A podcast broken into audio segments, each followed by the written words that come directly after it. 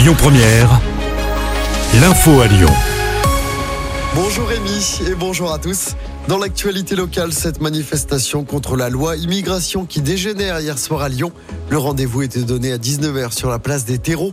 Le rassemblement est parti en manifestation sauvage sur les pentes de la Croix-Rousse. Quelques poubelles ont été retournées, des barrières arrachées et des abribus dégradés. La police a dû intervenir.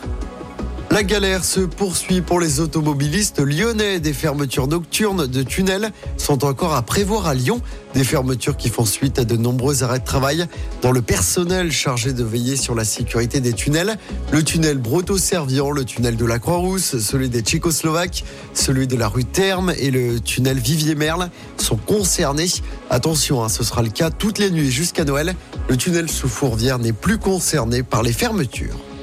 On reste sur les routes où la circulation est très difficile dès aujourd'hui dans l'agglomération lyonnaise. Bison futé le drapeau rouge pour les départs pour les vacances de Noël qui débutent ce soir. Il faut notamment éviter à l'A7 entre Lyon et Orange. Du monde aussi pour les retours, c'est Orange dans la région. C'est également Orange pour les départs de demain. En revanche, le trafic s'annonce fluide dimanche dans les deux sens. Même chose hein, pour le jour de Noël.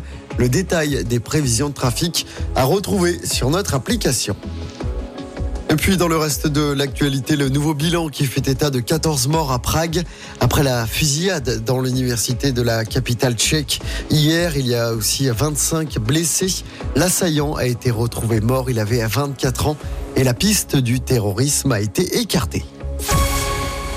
On termine par du sport en football. L'OL féminin s'est qualifié pour les quarts de finale de la Ligue des Champions. Les Lyonnaises ont fait match nul de partout hier soir sur la pelouse de Bran en Norvège. Les Fenotes qui euh, chercheront à conserver la première place du groupe lors des deux derniers matchs. En basket, l'Asvel va-t-elle enfin remporter son premier match dans sa nouvelle salle de Dessine? Réponse ce soir. Les Villeurbanais affrontent les Grecs de l'Olympiakos du côté de la LDLC Arena. Coup d'envoi du match à 19h45. L'Asvel est dernière d'Euroleague. Et puis du rugby également à suivre ce soir avec la dixième journée de Top 14. Le Loup 12e se déplace sur la pelouse de Bordeaux-Bègle et c'est à 21h.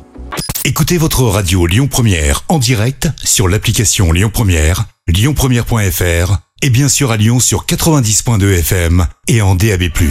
Lyon Première